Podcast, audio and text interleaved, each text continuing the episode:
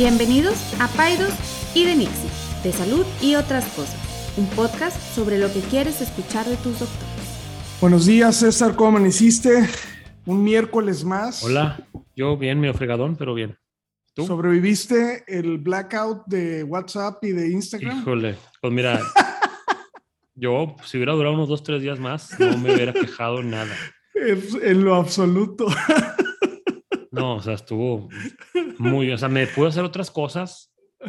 O sea, se cuenta que mi día fluyó más, este, pues mejor, ¿verdad? O sea, la verdad. O sea, puede ser, pues, puede ser adelantar otras cosas, ver pacientes sin que esté el teléfono sonando. O sea, vaya, el WhatsApp es una herramienta de comunicación que, que nos ayuda a estar en contacto con nuestros pacientes, pero ayer yo me di cuenta de, del tiempo que me consume, que es mucho, muchísimo tiempo al día. Yo todavía llego a mi casa y acuesto a los niños y en, en, lugar de platicar con mi esposa o esto o el otro, me pongo a contestar WhatsApps porque tengo, llego a mi casa, o sea, de por sí todo el día estoy contestando, contestando, contestando. Y cuando llego a mi casa, como que ya tengo como unos fácil, unos 40 sin contestar. y pues me pongo a contestarlos, ¿verdad? Y pues ya sé. Pero bueno, ayer, ayer fue un día sin WhatsApp, así como la película Un día sin mexicanos. Fíjate que yo me di, yo me di cuenta, fue, fue hasta chistoso porque, ¿por qué, ¿por qué está tan ligera mi tarde? ¿Qué está pasando? O sea, pero no me... Nunca había caído en cuenta, o sea, ¿por qué, ¿por qué, qué está pasando? Y luego ya me di cuenta de uno de los mensajes que yo he enviado, que yo había enviado, no, este, no se había ido. Y yo, ¿qué pasó? ¿Por qué no se ha ido? Y apagué y prendí la compu y ya sabes, ¿no? Este, pero sí, no, este. Y luego ya después lo empecé a extrañar, porque sí, como bien dices tú, pues es una manera también de comunicarse también eficiente. O sea, es, es realmente tiene, es el, el diablo y, y, el ángel, ¿no? Porque, porque también te permite a ti otorgar respuestas mucho más sencillas que hablar, ¿verdad? Que, eh, que marcar por teléfono. Pero bueno, ya, este, estamos aquí.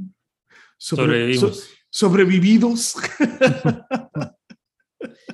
Oye, este, pues sí, y pues bueno, ahí el, el, el, digo, también mucha gente de eso, o sea, de, de eso vive, ¿no? O sea, vive de, su de WhatsApp o de que le manden mensajes a los clientes yo qué sé, entonces eso sí, claro, mucha gente ahí lo pasó, la, la, pasó no muy bien. Pero bueno, nosotros nos cayó, la verdad es que me cayó bien. O sea, digo, mucha gente me habló, oye, no está dejando el WhatsApp, te voy a hablar. Bueno, eso, esas, y esas llamadas, pues como que si los pacientes tomaron ese paso extra, pues es porque lo necesitaban, ¿verdad? Oye, mira, deja, bueno, déjate presumo. Mira, mira qué es esto. Tengo una bandita, ¿la ves? Fitbit, ajá. No, no es Fitbit. No hay nada, a mí, o sea, no hay nada que más me, me emocione que comprar gadgets. Pero todavía no hay nada que me emocione más que comprar un gadget que no hay en México. es, o sea, eso es así, me vuelve el, chico, e, el chico, especial. El, chico cool. que tú vas a traer eso antes de que fuera cool. Sí, sí. ¿Qué es eso? Ya había una cosa que se, eh, una cosa similar, pero este se llama Halo. Y lo, y lo hace Amazon, de otras de las miles de cosas que hace Amazon para controlar nuestras vidas y todo.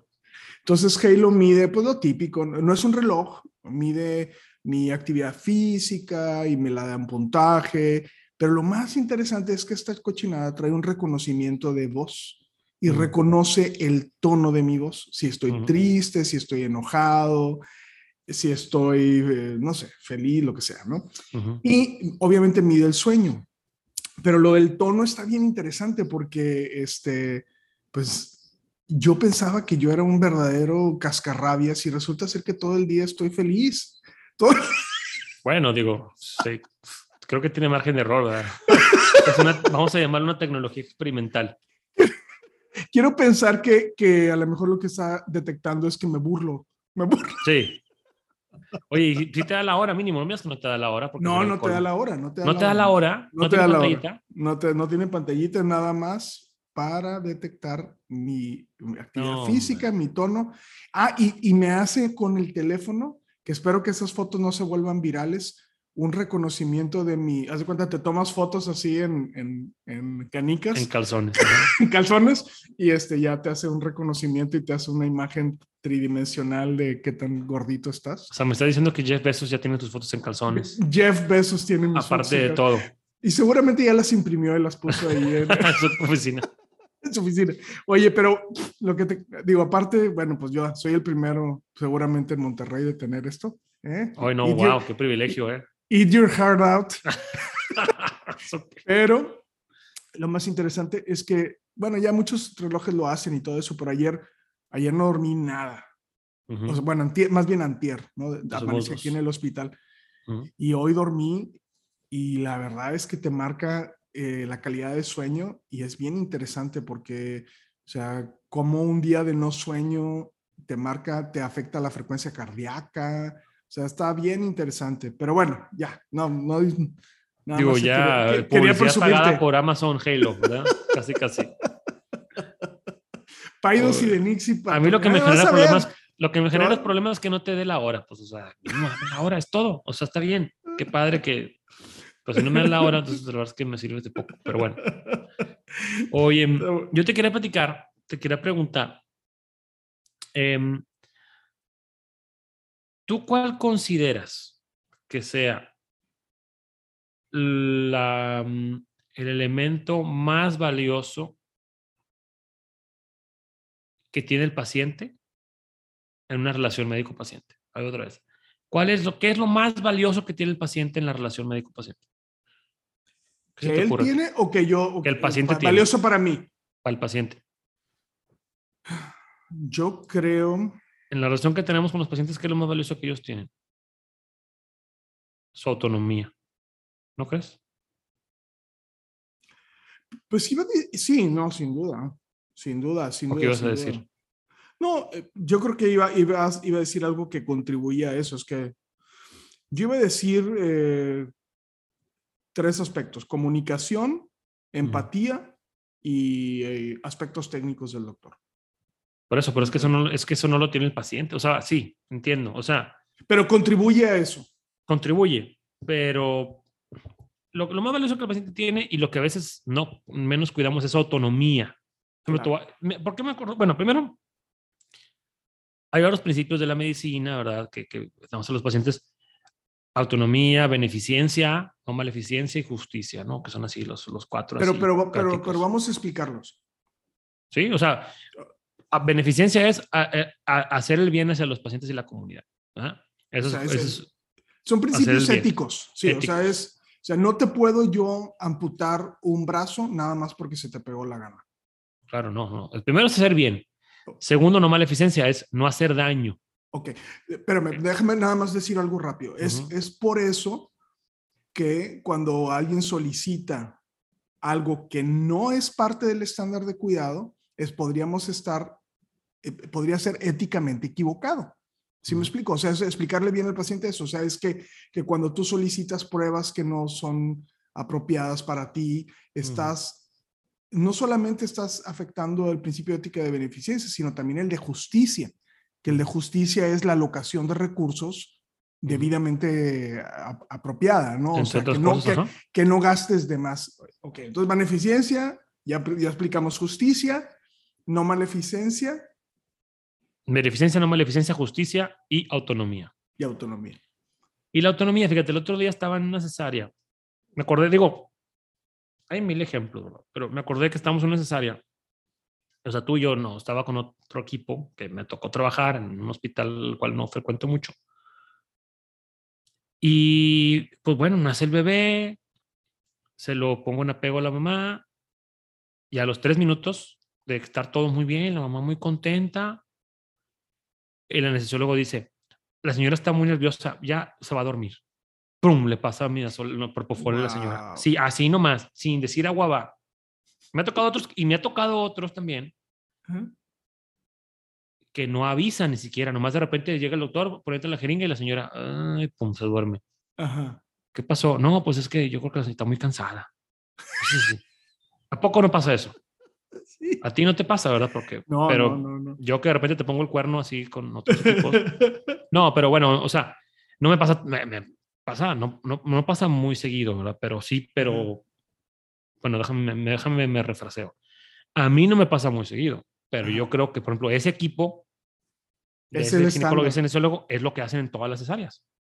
Dormir a la señora al minuto que sale el bebé, sin preguntarle, sin preguntarle. Déjame sea, nomás, ha- hablo de algún aspecto técnico de eso y, y por qué lo, lo, la- lo obvio es tu bebé se va, ¿no? Es, esa parte... Pues sí, ya no puede estar ahí porque es- tú- tú ya no estás puede en- estar ahí porque estás, tú estás, tú- estás jetona, ¿verdad? Sí. Este, ya roncando deliciosamente. sí.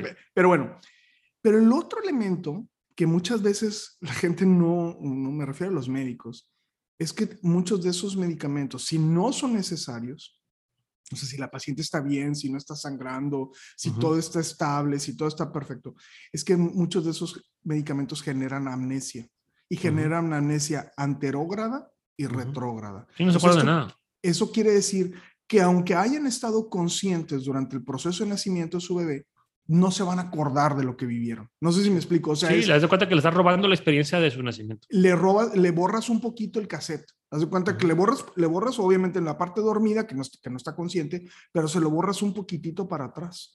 Entonces, si no te esperaste suficiente, le vas a generar un poco de, de amnesia. Y te lo dicen los pacientes. Dice, me dicen, es que recibí mi bebé, todo estaba bien, pero luego no me acuerdo de nada, doctor. Ya no me acuerdo de lo que pasó antes. Y es que genera un poco de amnesia.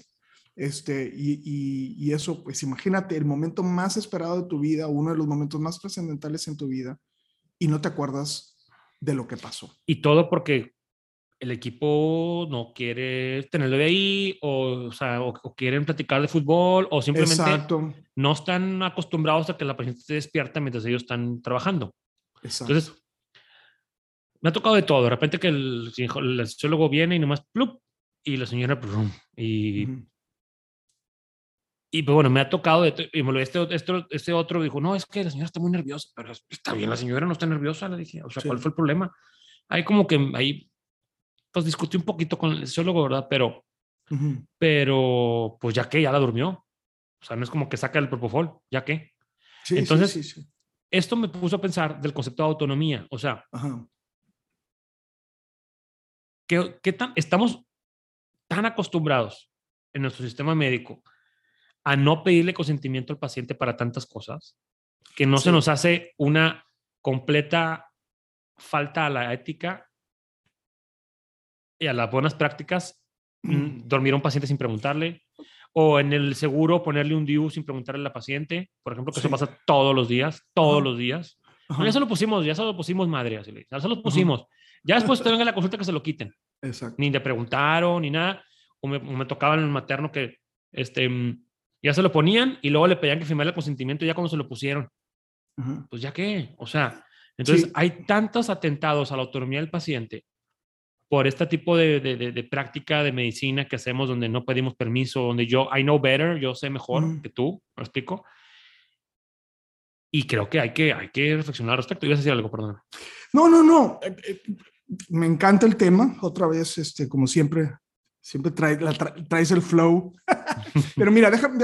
eh, es, eh, yo, mm, y bueno, la gente que, no- que me escucha, que espero sea que alguno de los pacientes, nosotros decimos que som- somos una práctica eh, que se caracteriza por el respeto a la autonomía. Pero, pero el respeto a la autonomía, hay, hay como inclusive algunas sutilezas que, que, que vemos de cómo se, se, se, se menoscaba esto, ¿no? Por ejemplo, doctores que le dicen a sus pacientes, no quiero que leas, no leas de Google, no investigues, está menoscabando la autonomía del paciente. O sea, un, un paciente, aunque esté mal informado, está bus o sea, es- eh, eh, yo lo veo como un poco más genuino, ¿no? O sea, una persona que está buscando información, está buscando información porque está interesada y quiere empoderarse de su proceso. O sea, es, es una manifestación de querer ejercer tu autonomía. Está mal enfocada, a lo mejor no está utilizando los recursos apropiados, pero ahí te va mi, mi- pero es, es el trabajo principal del doctor,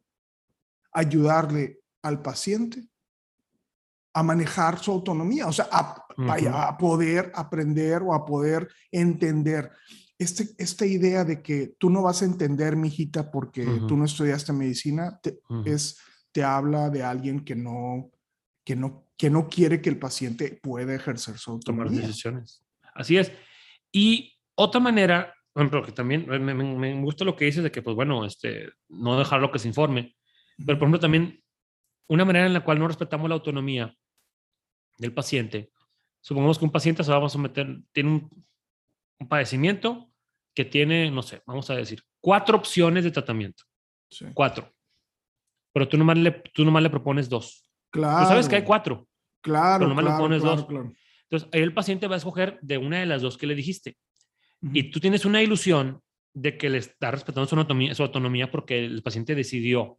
Pero a ver, le robaste, no le presentaste las otras dos opciones. Entonces ahí automáticamente estás atentando contra su, contra su autonomía porque el paciente no tiene todas las opciones posibles. Explico, tiene las que a ti te convienen o las que a ti son más fáciles o te generan más lana o son más rápidas o lo que sea. Pero aunque el paciente decidió, no decidió con todas las cartas en la mesa. Entonces es una manera en la cual la autonomía se ve totalmente atacada, ¿no? Dime. César, este podcast sí, sí tiene toda la, la, connotación para que se vuelva un viral. De... o sea, Bueno, te voy a no decir, sé. te- no, no, no, te voy a decir, no, no, no, y hay que seguir. Te voy a- mira, por ejemplo, ejemplos aquí, ¿no? Es, es en, en, en obstetricia está En plagado. México. Ujú. No, En México. En obstetricia y ginecología. Sí. Es, eh, tú tienes, tú tienes a, a- por ejemplo, hay un, hay un padecimiento, hay un, los miomas, y no me quiero poner técnico, pero por ejemplo, los miomas No me quiero Eh, poner técnico porque no van, a, no van a entender. no van a entender, mijitas, no van a entender. No, pero no bueno, busquen. los miomas, que son tumores benignos del útero, que son muy frecuentes, si se tienen que quitar, que ya para empezar es, es muy poco probable que se necesite que se quiten, pero si se necesitan quitar, hay una técnica que hacen los radiólogos que es muy buena, que es no que es no es vascular y, y, y sabes cuántos de esos se hacen al año cero ¿Sí me explico? O muy poquitos, porque los ginecólogos no lo ofrecen como una opción. ¿Por qué? Porque no le ganan dinero, ¿no? Este, el- el- el- entonces, y, y no se diga las histerectomías, y hay un chorro de, procedimientos donde hay otras opciones que no son opciones quirúrgicas, ¿no? Pero donde el, donde, la- donde el doctor no se gana el dinero. Entonces, yo siempre le digo a los pacientes, ten mucho, ten mucho cuidado, ¿no? Analiza muy bien tus opciones y trata, y siempre pregunta, ¿hay alguna otra opción? ¿Hay alguna otra opción? ¿No? Entonces, este, le has dado en el clavo, ¿no? ¿Qué es lo que mueve mucho de los procedimientos que hacemos aquí en la medicina privada? Pues mucho de lo que mueve, la, sobre todo la prevalencia, es la economía. O sea, se van a favorecer procedimientos que económicamente reditúan en el doctor. Y me da mucha tristeza decirlo, pero esa es la realidad. O sea, y no, y no soy naivo. O sea, yo fui director de departamento por muchos años y era un problemón. O sea, doctores que hacían procedimientos que no eran necesarios o que había, o que había opciones que eran mucho más, eh, menos invasivas, menos útiles y que, y que se hacían porque pues era lo que le convenía o lo que le conviene al, al médico, ¿no? Es una crítica dura, pero la autonomía, creo que la autonomía está menoscabada. eh, ¿Qué eh, pasa eh, cuando, eh, y, qué pasa cuando la autonomía del paciente, te quiero preguntar, ¿qué pasa cuando la autonomía del paciente em, va en contra de lo que tú quieres hacer? O sea, por ejemplo, en mi caso, bueno, adelante, o sea, por ejemplo, en mi caso, las vacunas. Llega una señora con N mil cuestionamientos sobre las vacunas, tenemos una conversación, se le proponen las opciones, la información, platicamos, llévatelo, y la paciente ejerce, bueno, bueno, la autonomía que aquí estamos en otro hoyo así, que es la autonomía para, para sobre otro humano que es su bebé, ¿verdad? Pero bueno, supongamos que la No, paciente no se lo quiere, todavía está es- más todavía está complejo. más canijo. Más canijo, que hay que hablar de no eso. se quiere también. vacuna. Sí. Y va en contra, y va en contra, o, o hay muchas otras, no, no me quiero operar, Ujú. pero la opción es, bueno, que se tiene que operar. ¿Qué pasa cuando la autonomía va en contra de lo que tú, que tú como doctor le quieres ofrecer genuinamente, ¿no? Hablando de que ya quitamos otros intereses genuinamente, ¿qué, qué pasa ahí? Es que, es que lo chido de los principios, de, los principios éticos de la medicina es que son bilaterales. O sea, es tú como paciente tienes tu autonomía, pero, eh, excuse me, yo también, o sea, yo también tengo autonomía. Y entonces, entonces, creo que, creo que más bien habla de una relación un poco más horizontal. O sea, más bien, cuando, ¿dónde no se respeta la autonomía? cuando parte de, las, de, esas, de estos dos eh, interlocutores, uno está superior al otro. En el momento en que tú lo, lo vuelves horizontal, entonces ambos nos respetamos la autonomía, ¿no? O sea, es, entonces, te doy un ejemplo, ¿no? Cuando un paciente me dice a mí, oye Enrique, yo quiero que tú me hagas este procedimiento, ¿no? O, mira, lo voy a poner un ejemplo como muy concreto para generar todavía inclusive más controversia. Sí. Por ejemplo, a mí me dicen, Enrique, yo quiero que tú atiendas partos en casa. Yo no hago eso. ¿Por qué no haces eso? No, no, no, es que esté en contra, no es que lo vea feo, no es que, es que no es mi lugar. Yo soy ginecólogo. El parto en casa es para las matronas, para las parteras. Yo soy ginecobstetra. Mi trabajo es en el hospital. Yo de nada te voy a servir. De nada te voy a servir en un parto en casa. Es más, ya lo hemos dicho, lugares en donde se atienden partos en casa sistemáticamente en Europa, no los atiende el doctor ni el primary care, los atiende una matrona o un partero. Entonces, yo tengo esa autonomía. Entonces yo le digo al paciente, gracias por la invitación, aprecio mucho que quieras que yo esté en ese momento tan trascendental, pero no es, no es mi, mi, punto. Le preguntaba yo a un cirujano plástico, ¿qué haces con las mujeres que llegan y te dicen, este, oye, quiero, que me, triple F. Triple D, este, bueno, ya, este, y ¿qué es lo que hacen? Al principio les dicen que no, pero luego, ¿qué crees? les empiezan a decir que sí. ¿Sí me explico? Entonces em, es, es tan sutil. Seguramente lo que dicen hay muchos cirujanos plásticos que está mal es, si no, solo, si no se las pongo, se las hubiera como quiera poner con alguien más. Exacto. Entonces, pues, entonces se las pongo yo. Entonces, fíjate cómo la autonomía se me hace un ejercicio tan interesante porque la autonomía está, eh, puede se, ver, se puede ver beneficiada o menoscabada por la relación médico-paciente, o sea, por qué tan vertical o qué tan horizontal está tu relación, pero también, y, también está menoscabada por la economía, en el caso de la medicina privada, de que, que nosotros vivimos. Entonces, es, este tipo de situaciones, tú decías dabas ejemplos de medicina pública. Es que es el, es el, es el tema. O sea, el paciente está vulnerable en cualquier sistema, público, privado son, son ejemplos diferentes. En el, en, el, privado, como tú dices, bueno, rige la cuestión económica y en el público está su autonomía, pero en peligro todo el tiempo por cuestiones de escasez de recursos o por cuestiones de prácticas súper antiguas, arcaicas, para este, no voy a decir patronales, no, este, paternalistas, en el cual, este, no sé, o sea, la clásica, la del DIU, ¿no? O sea, una, una mamá que tiene tres hijos y el, ginecólogo decide, ya, esa señora ya acabó, ya no puede tener más hijos, ya, ya, lo va a hacer un bien yo, en, mi, en, mi, este, ¿cómo se dice? En mi alucinación. Sí. Lo va a hacer un bien al país, que esa señora ya no tenga más hijos y le va a poner un Dios sin, pedir, sin pedirle sin preguntarle. ya si ella quiere, que vaya y se lo quite, pero ya se lo puse, yo ya hice mi eh, parte. Es que, es que sabes que el, el, el, otra, y eso eh, se me hace también muy interesante. Quien está pensando así, está, está dándole una prioridad al principio de beneficencia o de, o de justicia. ¿Quién sabe? Eh? No sé. Eh, yo creo que, es, más como que el, es, también es ego de decir, este, sí, no, no, no, no, no. así hago las cosas.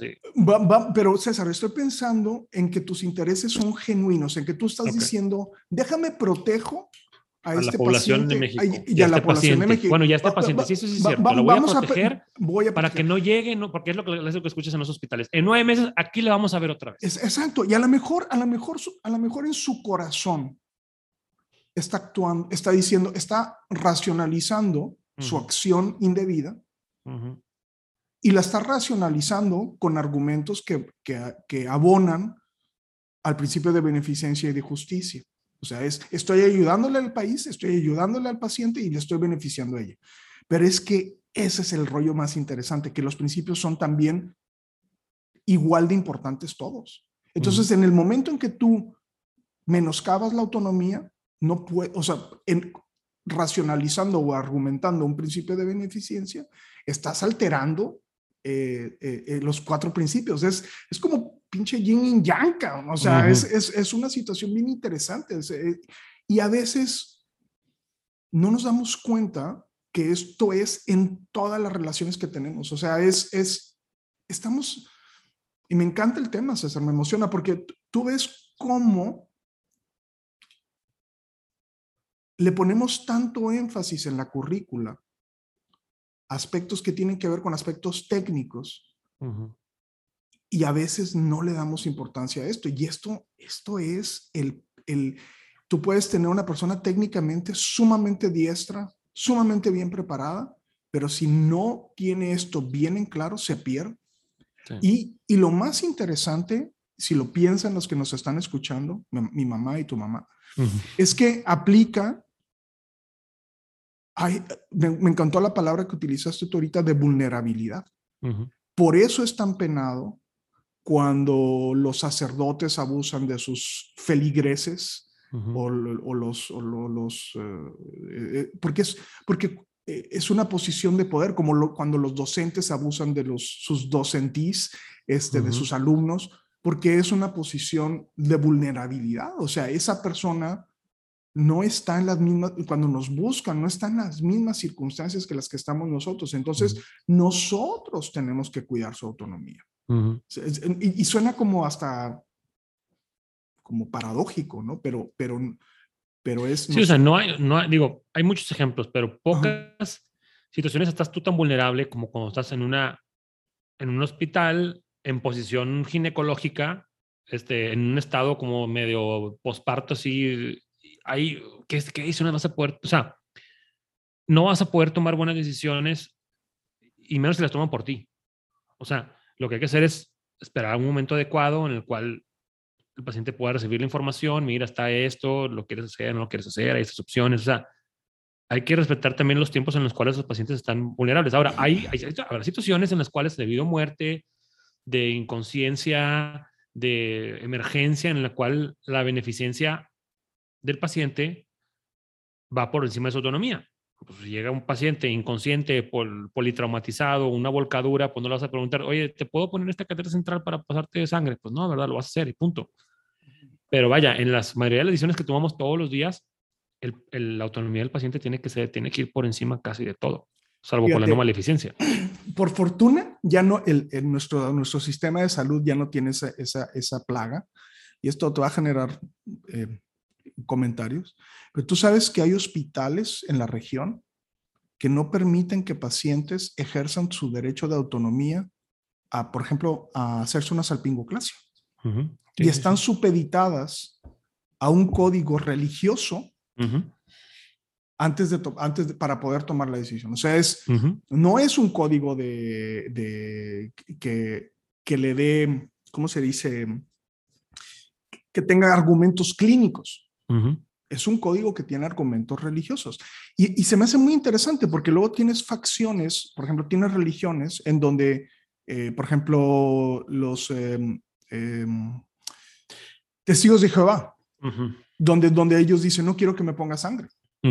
Y ellos están ejerciendo una autonomía basada en un precepto religioso. O sea, vaya, y voy a otra vez a decir, estoy siendo muy respetuoso y, yo no estoy diciendo que esté a favor o en contra, simplemente estoy diciendo qué argumentos están utilizando para poder racionalizar sus acciones. Entonces ellos están diciendo, no, no quiero que me pongan ningún derivado de sangre porque mis preceptos religiosos están sobre mi, sobre, y eso me permite, eh, y, es, y se vuelve interesante. Bueno, es, una discusión muy interesante. Es que ahí la razón por la cual el paciente tome la decisión es irrelevante. O sea, si el paciente no quiere que le pase sangre por lo que sea, si tú le informaste, mira, si no te paso sangre, te va a pasar esto, este, y pudiera que esto suceda, este, o bueno, hay estas opciones, pero no son igual de buenas que la sangre, te puedo pasar suero, te puedo pasar coloides, te puedo, pero el, el, objetivo, el, el no es, eh, el resultado puede que no sea tan bueno. Si yo tengo esta conversación con el paciente y el paciente se quiere pasar sangre por lo que sea, ya sea porque es testigo de Jehová o porque no confía en la sangre, no va a tener una infección, es irrelevante, el paciente no quiere, punto, y no se va a hacer. Siempre y cuando, o sea, porque eh, como tú dijiste, yo también tengo autonomía, yo no tengo por qué, por qué nadie me puede obligar a mí si no quiero hacer algo. Pues alguien, o sea, si alguien quiere venirte a, que tú hagas un procedimiento y que, y, que tú no quieres ser el que tú quieras, el que sea, este, tus razones realmente no son, no son tan relevantes porque tú tienes tu autonomía. Me explico, siempre cuando no estás haciéndole daño a nadie. Por ejemplo, el hospital. Ese hospital que tú dices que no hace pingoclasias, que no hace este, vasectomías, ¿sí? Las razones que tú quieras religiosas, ok. Pero ahí, ahí no le están diciendo al paciente no te lo hagas, te lo están diciendo aquí no te lo vas a hacer. Hay otras opciones. ahora, si fuera el único hospital, el único hospital de la, de, las, de la comunidad y no hay otra opción, pues eso sí hay que ver el, concepto ético. Pero si hay opciones y el paciente puede tomar otra opción, pues el, hospital puede decir, sabes que aquí no. y no, y está bien, pero, pero el problema es que en esos mismos hospitales hay incongruencias, porque tú puedes tener o sea, ok, entonces tú dices, ok, voy a darle, voy a darle una prioridad a su autonomía, aunque su autonomía está sesgada por un precepto religioso que no tiene ningún fundamento científico, y eso sería otra discusión aparte, pero sí voy a permitir que, eh, que el paciente ejerza su autonomía, por ejemplo, para, no, no puede ejercer su autonomía para hacerse una salpingo. O sea, no sé si me explico, o sea, es, el hospital puede tomar discrecionalmente, o sea, es, no, no respeto la autonomía de una mujer que se quiere hacer una salpingo basándome mi argumento en un fundamento eh, eh, religioso de beneficencia, pero sí respeto el de testigo de Jehová de, de, su autonomía para él tomar una decisión sobre su propio cuerpo. ¿Sí me explico? O sea, es, no respetas el de las mujeres, pero sí respetas el de testigo de Jehová. Y esto estos son, casos reales, César. Estos son casos que yo, a mí, me, a mí me tocó ver la discusión de pacientes donde decían, yo no me pongo sangre y prefiero morirme. Y, ok, está bien, vamos a respetar tu principio de autonomía. Y yo, y yo, y, yo fui muy, y la mujer, no, no te puedes operar aquí porque este, nuestra religión no lo permite. O sea, es, estás priorizando, estás, estás siendo incongruente con tus posturas porque estás siendo, si vas a ser congruente con tus posturas, es como tú dices, es si tú eres aquí no vas a aceptar sangre y ese es el, ese es el recurso que te tengo que utilizar para poder, utilizar, para poder salvarte la vida, entonces no te puedes atender aquí. Tienes que poner un disclaimer ahí, no te puedo atender. Y al igual, en las mujeres que también dicen, oye, es que yo quiero hacerme esto, tienes que, tienes que poner el disclaimer, no, en este hospital tienes que ser claro. O sea, yo lo que, lo que siempre, no, no estoy en contra ni a favor, estoy a favor de ser congruente y de ser, y como de y me gusta mucho la discusión porque si te fijas, va a haber elementos que el paciente, que la gente que nos escucha, los poquitos gentes que nos escuchan, lo van a pensar. Yo creo que, yo creo que la, eh, Paidos y Denix tienen la intención, no siempre lo logramos, también eso es cierto, pero tienen la intención del análisis de cosas que pasan por nuestras cabezas. O sea, es, es, yo no tengo una respuesta perfecta, ¿no? Ni, y creo que tú tampoco. Pero, el, pero el, llamado de Paidos y Dinixi es, fíjate, esto es lo que pasa por nuestras cabezas. Fíjate todo de lo que hemos hablado, vulnerabilidad, beneficencia, los principios, la relación médico-paciente, la economía, o sea, todos estos factores no es tan fácil. Y es, y es ese, por eso es este, este episodio me encanta, porque habla de elementos que ni siquiera son técnicos. damos ejemplos técnicos para poder argumentar la discusión, pero se me hace Creo que va a haber mucho de qué pensar. Y si, y si como paciente tú escuchas esto y tú dices, wow, no sabía que todas estas cosas estaban en juego, mi religión, mis principios eh, y, y, no hemos tocado, César, no hemos tocado ni siquiera tú, tu rollo, que es que es un papá decidiendo sobre la autonomía de quien no tiene autonomía y que legalmente no tiene autonomía. O sea, decías el tema de las vacunas. O sea, tú puedes decidir por ti. Si yo me quiero, si yo, Enrique Saldívar, me quiero, me quiero poner unas boobs, voy a encontrar a alguien que me lo haga. si, me, explico, por dar un ejemplo, quiero, no sé, quiero quitarme las orejas o lo que sea, ¿no? Que una mutilación. Voy a encontrar a alguien que lo haga. Pero ¿qué pasa si yo decido eso por alguien quien no, que, que, no puede ejercer su autonomía, que son los niños? Entonces todavía se vuelve, wow, mucho más complejo, ¿no? ¿Qué responsabilidad tienen los pediatras que son pues quienes defienden esa autonomía? O sea, yo, qué gran responsabilidad tienen los pediatras, porque vaya, yo quiero argumentar que a lo mejor que quien de mis pacientes o los cirujanos plásticos que toman una mala decisión, aún a pesar de que le invertí todo el tiempo, pues bueno, el principal afectado o beneficiado va a ser quien toma la decisión. Pero en el caso de ustedes, César, cuando un papá toma una decisión equivocada, ¿verdad? O sea, en este mismo ejemplo que nosotros estábamos diciendo, imagínate un testigo de Jehová que diga, no le vas a poner sangre a mi hijo. y, y, ya se agotaron todas las opciones, porque claro, hay muchas opciones y ese es siempre el argumento. Y tú, y tú dices, güey, yo ni siquiera sé de qué me estás hablando con esa religión. me, me, explico, se, se vuelve... Sí, y hay, y hay, muchos, hay muchos este, precedentes legales en ese caso en particular, donde unos padres por una cuestión religiosa eh, toman decisiones en, base al hijo, a los niños, y los niños pues, pues, no profesan la religión realmente, ¿verdad? Los niños pues hacen lo que los papás deciden, ¿no? Entonces hay precedentes legales en los cuales incluso les ha quitado el poder de decisión a los padres para poder atender a los niños. En el caso de los niños es diferente porque es una autonomía distinta, pero en el caso de los adultos, pues bueno, pues no te quieres poner sangre, no te pongas y no pasa nada. O Exacto. o sea, y, y, aplica para todo, o sea, no, no todo es tan extremo, porque siempre, siempre sale el caso del aborto, siempre sale el caso del, del testigo de Jehová. Pero ahí hay, te va, tomamos decisiones todos los ah, días en los cuales transversamos la autonomía. Dime. Ahí te va una para que te pongas a, para que, a ver, a ver si es cierto. Échate ese trompo de uña. Ha, ha, llegado algún adolescente que te diga, a ver, regrésame mi perpucio? ¿Eh? Ándale, cabrón. Querías hablar. sí, la autonomía, de acuerdo. ¿por qué estás haciendo una mutilación? Sí. Este, señoras, para los que no están viendo, el doctor César ahorita está remolineándose en su... A ver, hay, hay, posturas, hay posturas internacionales de, de ese tema. Y es, ah, ¿qué decisión de los padres por razones culturales, religiosas o personales?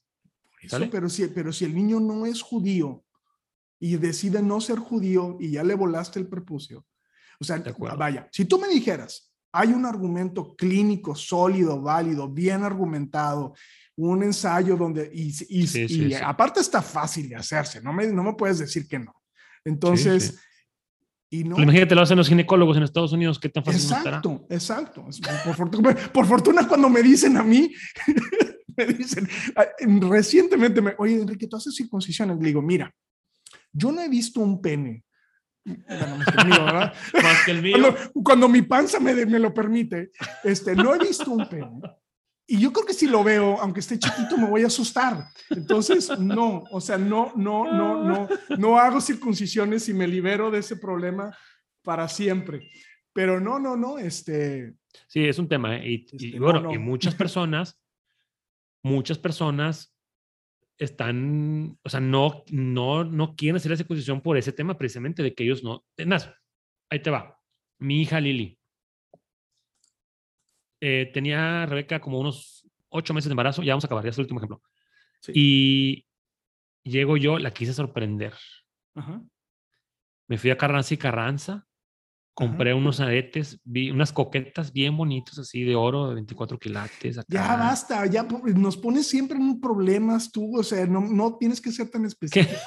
o sea, nomás di, fui a comprar un regalo, ya. No, pues déjame dar un punto. no, no, aretes no para Rebeca, para la niña. Ah, ok. Para Lili. Ya, pues continúa tu historia. No, no, Rebeca. Para Lili. Ok. Que ahorita te, cuento, otra anécdota, pero bueno. Eh, pero bueno, total, fui a comprar los aretes bonitos y todo, los escogí todo, y yo le quise sorprender, le dije, mira, aquí están los aretes que le vamos a poner a Lili.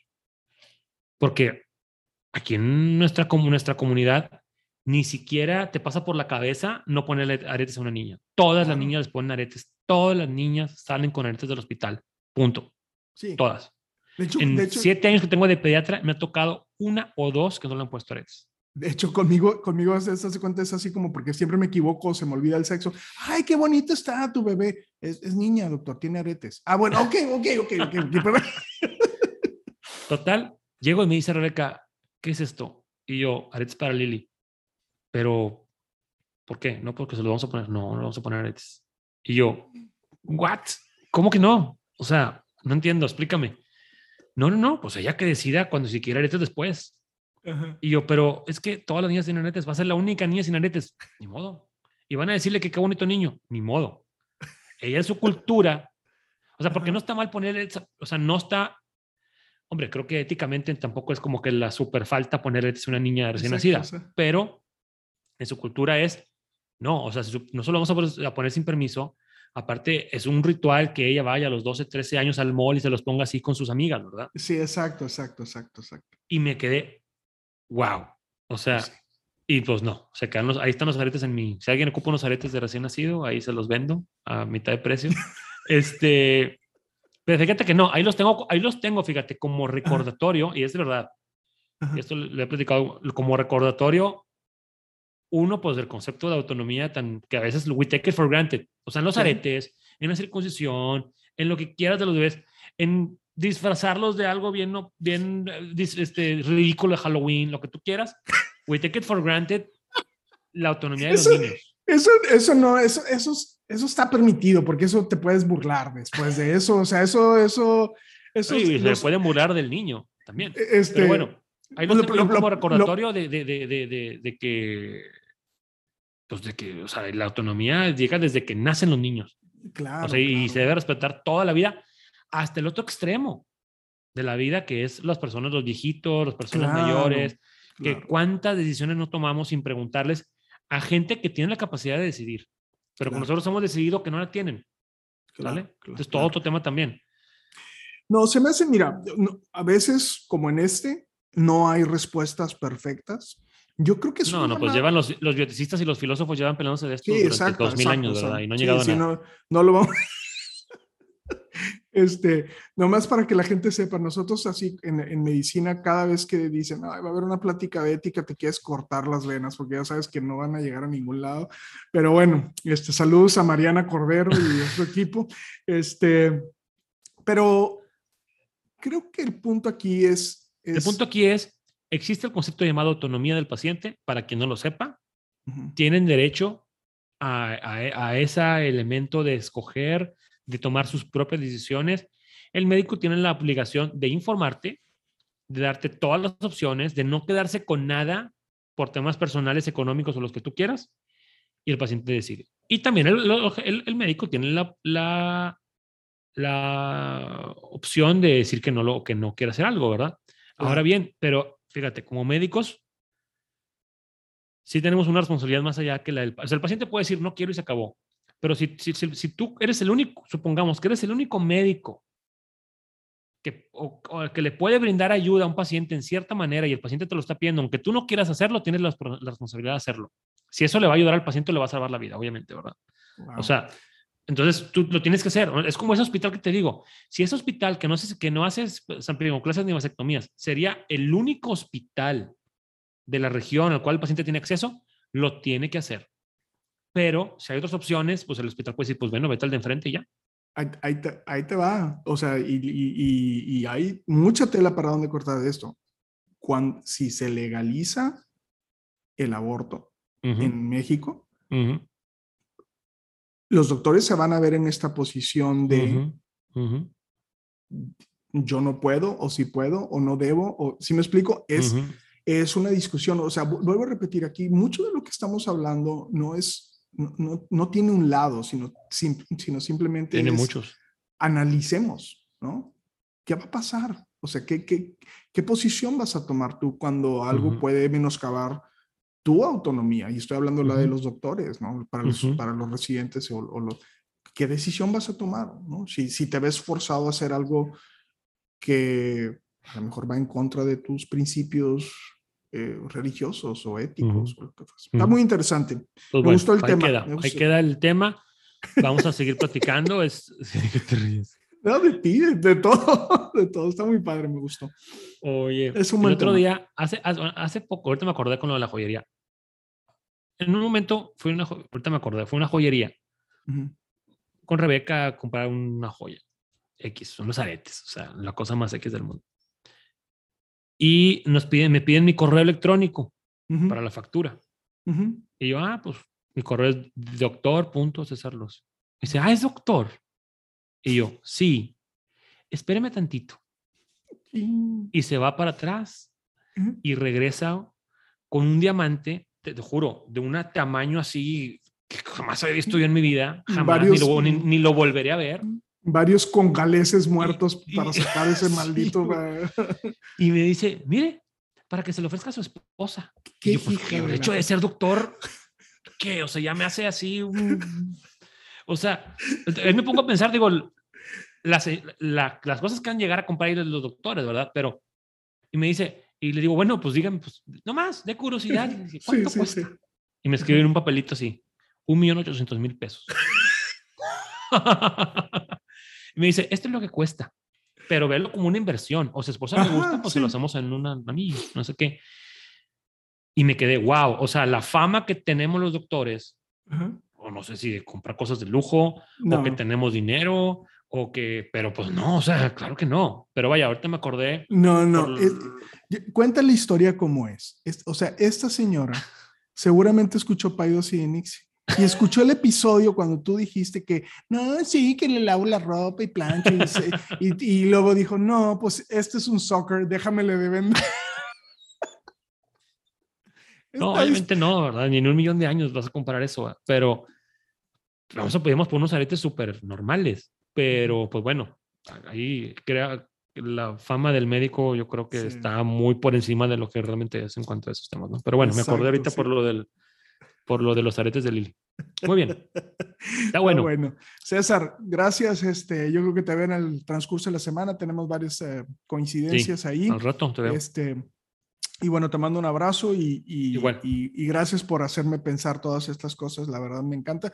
Y bueno, eh, espero que los demás lo piensen así, no, no, es por el afán de sembrar controversia, estos temas son delicados y, siempre lo hacemos de la manera más respetuosa y, nada más es eso, eso, es evocar en quien nos escucha el pensamiento de esto, ¿no? Todos tendremos nuestra opinión y nuestros, eh, no, queremos ser, eh, poner la llaga, el dedo en la llaga o la llaga en el dedo. no, ya es momento de que ya terminemos ya. Este, bueno, redes sociales, este, arroba de, redes Saldívar, arroba pediatra, eh, bajo César Lucio, por ahí seguimos la conversación. Ustedes, qué, ¿cómo les ha ido con su autonomía? ¿La han podido ejercer como pacientes o no? ¿O han estado en una situación como las que hemos platicado, en las cuales su autonomía se ha visto totalmente este, no tomada en cuenta, ¿verdad? Y nos vemos la próxima semana. Ya está, César. Un abrazo. Cuídense, bye. Ninguna opinión o consejo de nuestros anfitriones o invitados sustituye la valoración médica o representa a nuestra institución universitaria de salud. Declaramos que no tenemos conflictos de interés. Hasta la próxima.